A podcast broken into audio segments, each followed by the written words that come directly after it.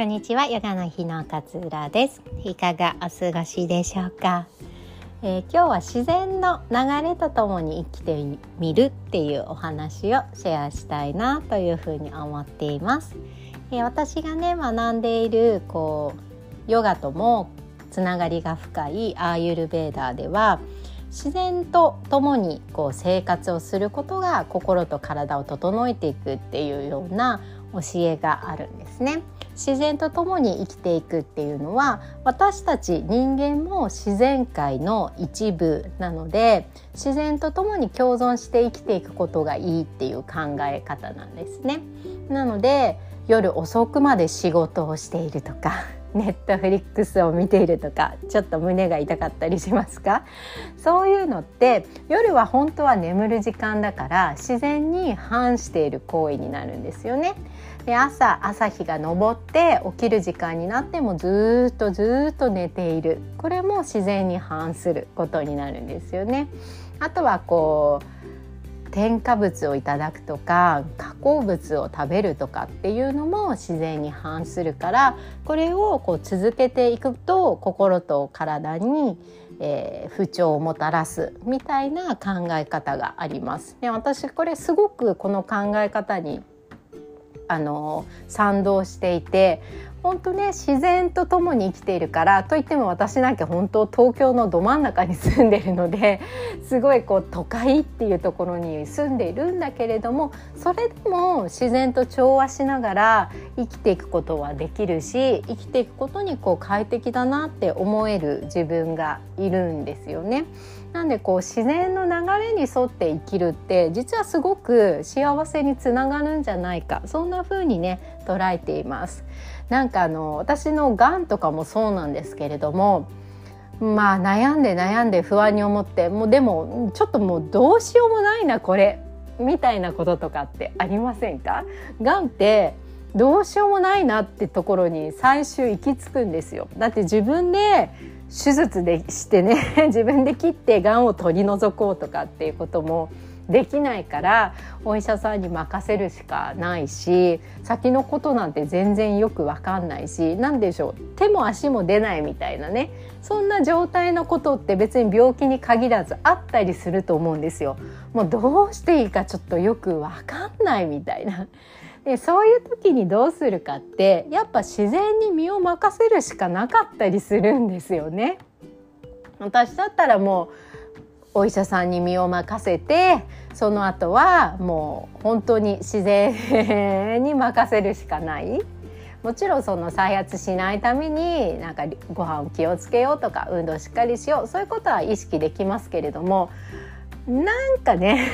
何ともできないこともあるなっていうのが感想なんですよね。だから自然に身を任せて動いていく変化していく中でこういろいろと変わっていくのかななんていうふうに思うことこれも自然にこう身を任すことかななんていうふうに思います。でこの自然に身を任すこと自然とともに生きることにこう3つのねあのポイントがありますよっていうふうにアイルベーダの方に書かれているんですよね。で1つ目は需要なんです。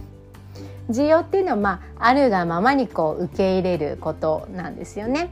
あの周りの人とか環境とか起こった出来事っていうのは変えられないですよね。あの人の性格って変えられないし起こってしまったこと例えばがんになってしまったことってどんなにどんなに悔やんでももう変えられないんです変えられないだからそれをしっかりと受容していく受け止めていくっていうことがすごい大切なんですよね。だからこれに頑張って頑張ってって言うんだけど反するっていうこと。例えば他人のあの性格嫌だからもう頑張って変えられるよ変えてもらうように直そう。小言を毎日言おう。その性格嫌だから直してっていつも言おうって反することをしても相手はどうですかね？それをした時に。多分もっと反発してもっとなんかその嫌な面が出てきてしまうみたいなことになりかねないんですよね。だからまずは受容してあげるこれってすごくねこう大切だなっていうふうに思います。今をしっかりと受け入れてあげる。そしてもう2つ目自然と共に生きる法則の2つ目責任なんですよね責任って聞かれるとなんかちょっと重たくてなんかできれば責任あんま取りたくないなみたいなねそんな風に思うこともあるかもしれないんだけれども、えー、本にはね責任とはあなた自身の問題や状況を受け入れ創造的な反応する能力のことを指しますっていうふうに書いてあるんですよね。でこれはたとえどんな辛い状況例えば私だったらがんになってしまったっていうような辛い状況もこう見方を変えてみるっていうゆとりを持つことが責任なのかなっていうふうに思います。病気することって嫌なことばかりじゃないんですよね。いろんな気づきを教えてくれているなっていうのは改めてね私感じていることでこのポッドキャストでもねお話しさせていただいてますけれども小さな何気ない日常的なことこれはもう本当に感謝するべき幸せなことなんだなっていうふうに思えたりとか改めて食生活ライフスタイルを見直してみようっていうふうに考えることとかって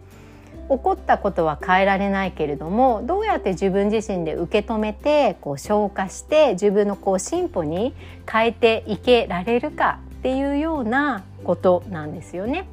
この責任をしっかりと取ることで自分自身のこう進化につながっていくこともできるのかなっていうふうに思っております。で3つ目にね書かれていることは無防備なんですよね。無防備ってちょっとあんまりピンとこないかなっていうふうに思うんですけれども、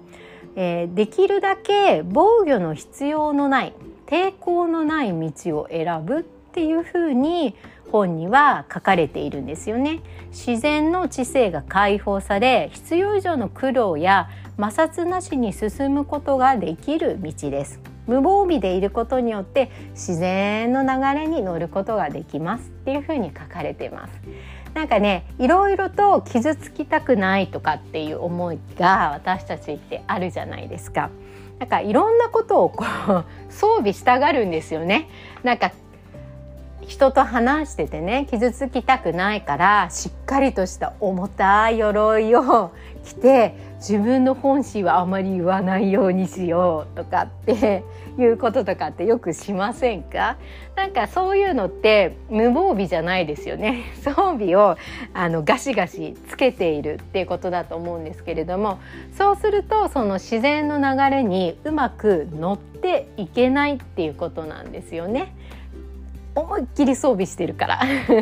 なので無防備になることがいいですよというふうに書かれています。需要責任無防備。この3つを実践していくとうまくこう自然の流れに乗って自然にこう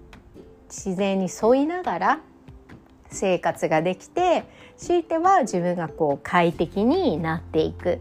そんなね感覚なのかななんていうふうに思いまして今日はこれをシェアさせていただきました。こう自然のね流れに沿って生きていく。ぜひね皆さんも早寝早起きとかってすぐにねこう実行できること。まあお仕事柄ねちょっとできない方もいらっしゃるかもしれないんですけれども規則正しい生活自然に沿った生活